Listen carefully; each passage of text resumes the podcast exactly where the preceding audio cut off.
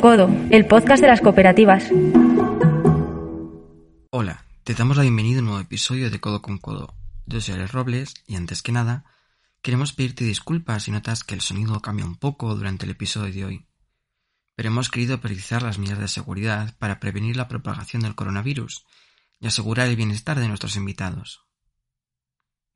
Hoy tenemos con nosotros a Ángel Sánchez, que es un cooperativista del Bardo. El Bardo es una cooperativa especializada en restauración y que ha ido creciendo desde sus inicios, convirtiéndola en claro ejemplo del éxito que pueden alcanzar las cooperativas. Bienvenido, Ángel. Buenos días. El Bardo es una de las primeras cooperativas que se fundó en Salamanca, por no decir la primera.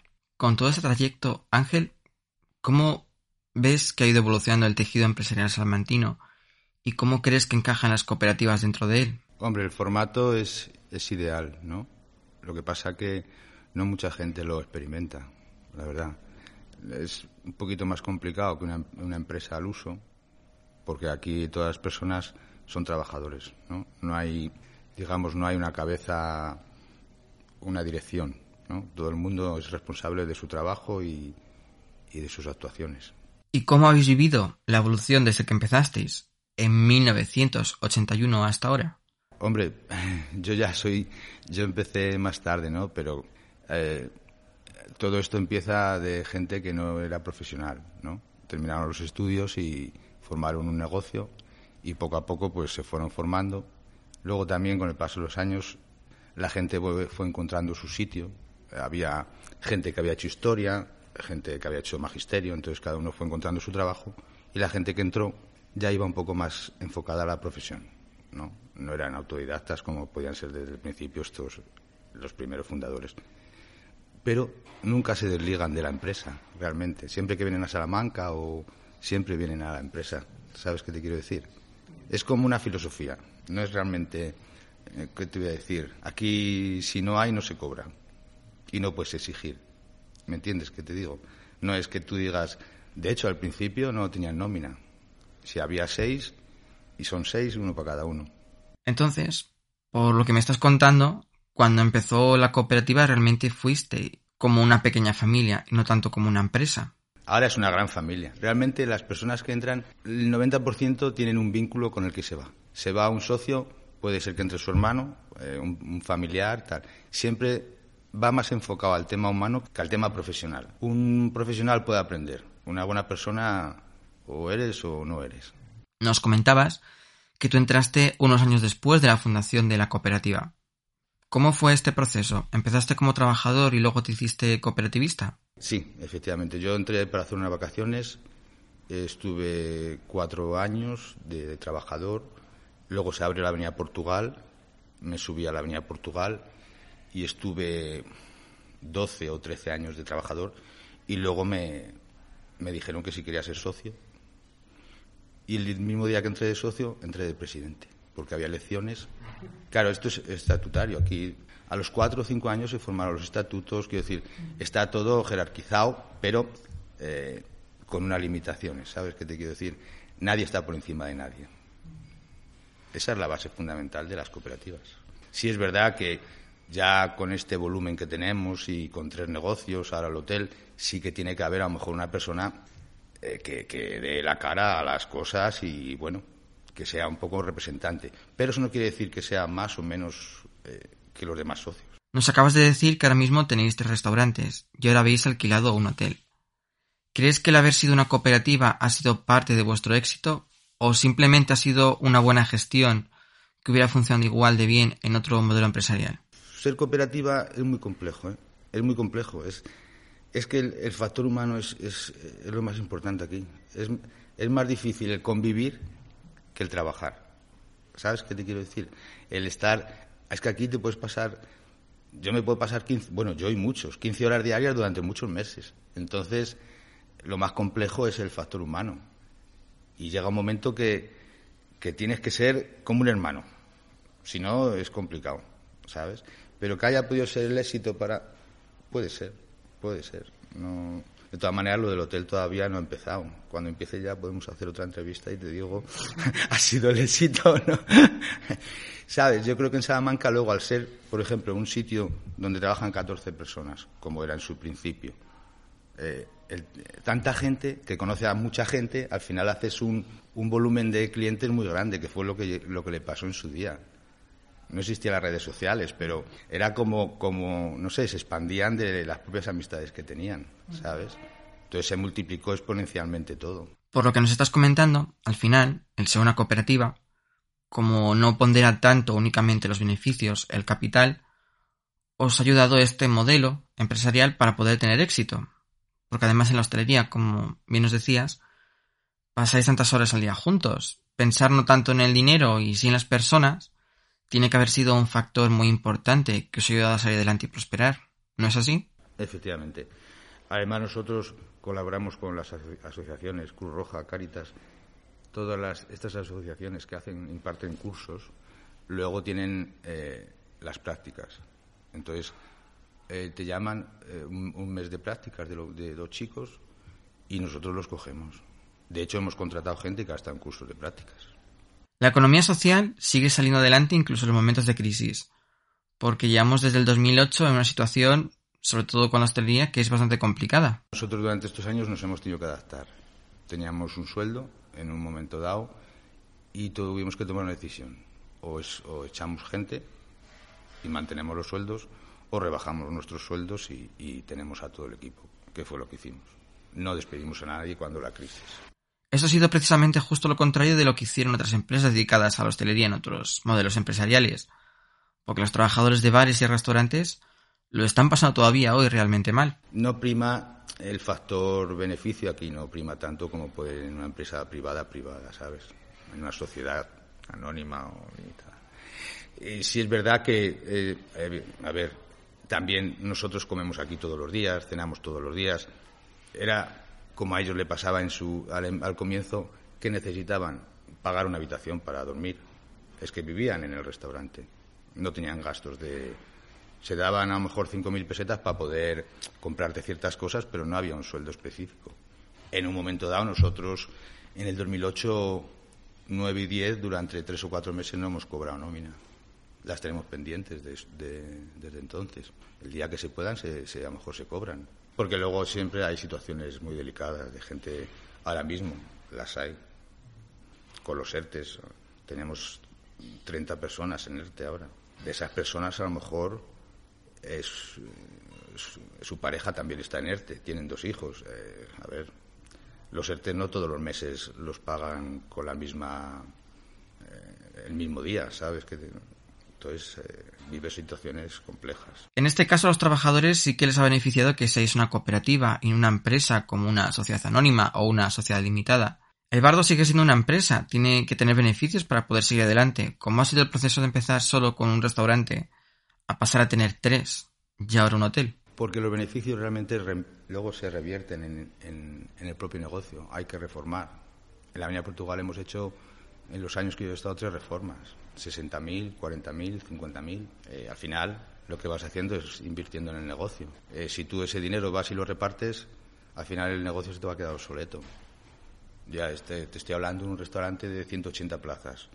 Solamente el comprar las sillas te multiplica, o sea, cada vez que íbamos a hacer una operación te quedabas 100 sillas, 12.000 euros, a 120 euros que valía la silla, me acuerdo otras 90 sillas abajo, otros 10.000 euros. Arreglar los baños. Aquella obra de arreglar los baños de la Avenida Portugal, que eran grandísimos, fueron 55.000 euros. Al, final nunca puedes recoger nada, a no ser que, tengas eh, por un éxito terrible o tengas unos precios. Nuestra calidad-precio es muy buena, pero eso qué quiere decir que tenemos una horquilla muy pequeñita de beneficio. Si tú quieres tener el restaurante lleno todos los días, no puedes cobrar ciertas cantidades. También hemos visto que habéis tenido durante unos años un menú vegetariano. ¿Seguís teniendo platos veganos y vegetarianos? Esto entronca muy bien con uno de los valores fundamentales del cooperativismo, que es la sostenibilidad. ¿Cómo has acogido esto en Salamanca? Que aunque sea una ciudad universitaria, al final sigue siendo una ciudad pequeña. En, aquellos años, cuando se puso el menú vegetal, yo creo que fue pionero en, Salamanca. Luego ya vinieron otros restaurantes que también lo pusieron y teníamos el menú clásico que se llamaba y el menú vegetal. Tres platos, tres platos, los podías combinar, hacer. Realmente lo que estabas dando, ofertando eran seis platos, que ahora hay muchos sitios que dicen seis primeros, seis segundos, ¿no? Pero la política de aquí siempre era todos los días hacer un menú diferente. Nunca jamás se hace un menú igual. Entonces, eh, a la gente le gustaba mucho el, tema del vegetal, una comida más suavecita, pero sí es verdad que a nivel económico suponía a veces más, más costoso que un, que un menú normal. Se retiró ese menú porque era no mucha gente la que lo pedía, pero sí siempre había alguien que le gustaba.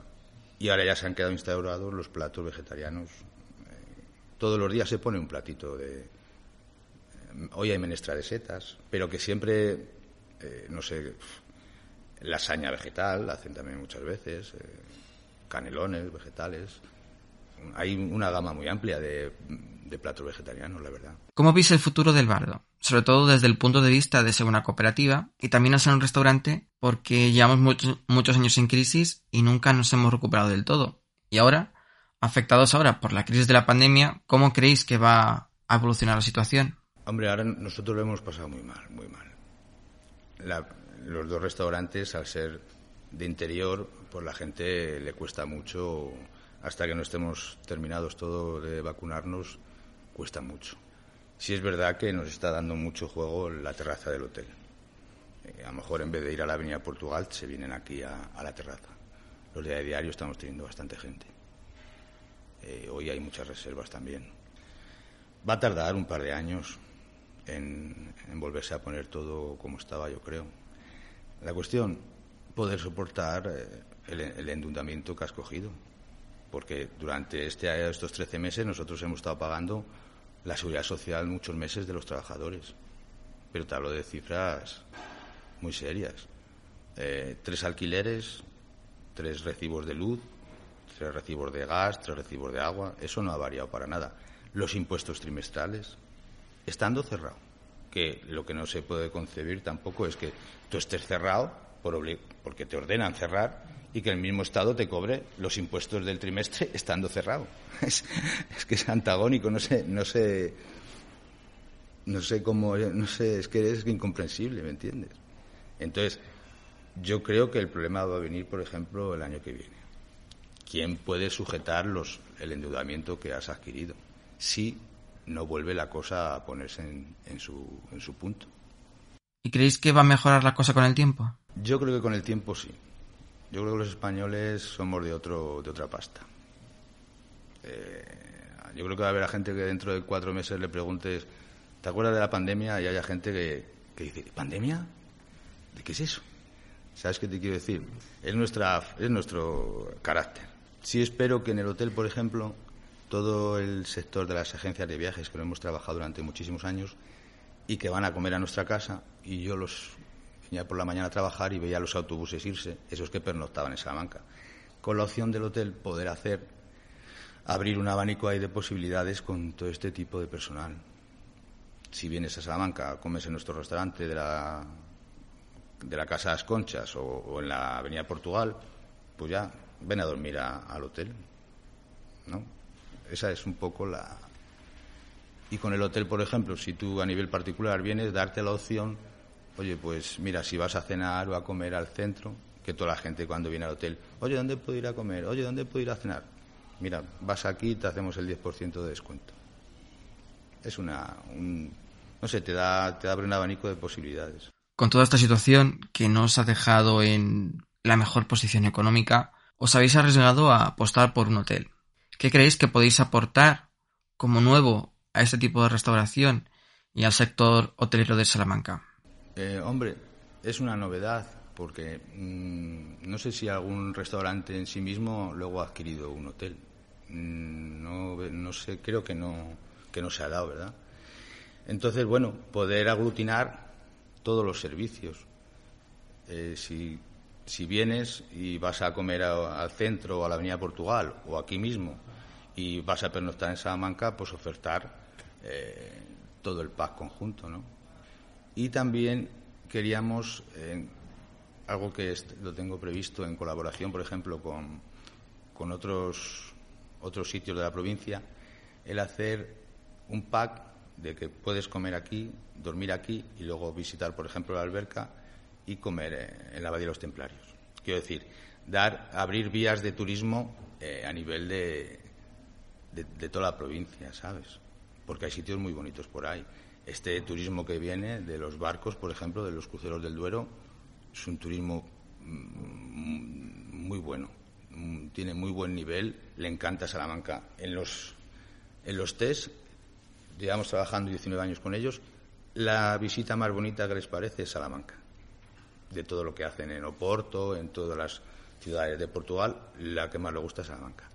Entonces, abrir una vía, por ejemplo, de venimos en vez de un día, dos días en Salamanca, porque un día siempre han dicho que se le queda muy escaso. Creo que eso es importante, porque no todas las empresas que podían hacer todo esto, como por ejemplo una sociedad limitada, querrían repartir tanto los beneficios y preferirían quedárselos todos ellos.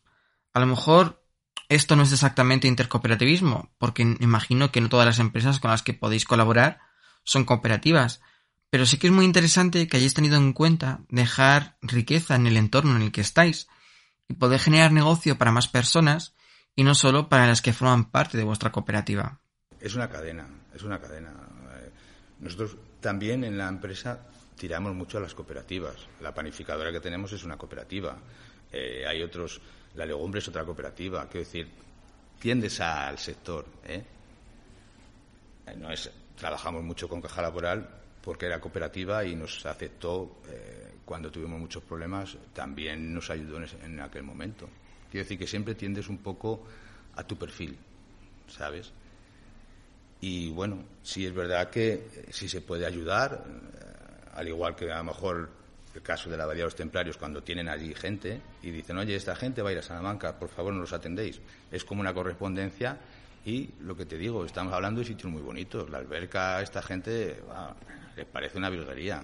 Entonces, ya no solo la alberca, pero a lo mejor te digo, le haces una turnela alberca, mogarra, no sé qué, eh, vienen encantados. Eh, además, tienen la posibilidad de acceder bien desde, si hiciéramos eso, desde la alberca, poder ir otra vez al barco. Es buena, tienen buena comunicación, no le hace falta volver a Salamanca, ¿sabes?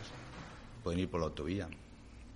Entonces, bueno, a ver si tenemos suerte y se puede expandir este tipo de, de cosas. Nosotros les, les, regalamos una entrada a la Casa Lis para que visiten la Casa Lis.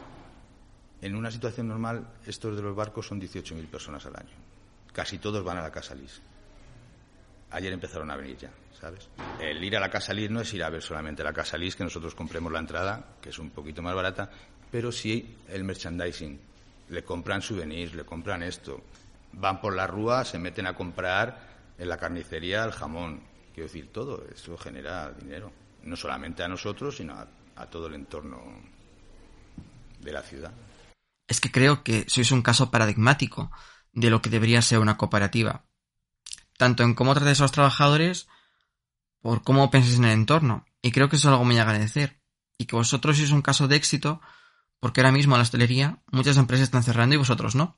Es que buscar la clave en el factor humano es lo más importante, macho. Yo con el paso de los años me he dado cuenta. Cuando tú tienes una persona que está a tu lado, está muy contento y está agradecido, esa persona va a dar el 120%. ponte, yo me pongo en el caso. Si yo estoy a gusto en un sitio, me siento reconocido, que eso es importantísimo también, hacer sentir importante a la gente. Eh, voy a dar todo lo que tengo. Si estoy que veo que no, que, que no me, no sé, que no no tengo mi sitio o la importancia que me deberían de dar, o no ya a nivel económico, sino a nivel un reconocimiento de decir, oye, muy bien, tío, esto va así, esto va así. Cuando tú una persona la valoras, te va a dar el 120. Y ese ha sido el, sistema de siempre. A ver, algunas veces se nos va de las manos. Y, y del buen rollo se puede pasar a, a una cierta anarquía que a veces, se, que a veces pasa, ¿eh? Tampoco debe engañar que hay que decir, oye, vamos a sujetarnos un poquito que pero bueno eh, es una vez al año o dos. Tampoco tampoco. Pero sí el factor humano es imprescindible. Ángel muchísimas gracias por prestarte a participar en codo con codo y esperamos que os vaya todo muy bien. A ver ya os contaremos. Y a ti que nos estás escuchando te esperamos en el siguiente episodio de codo con codo. Hasta pronto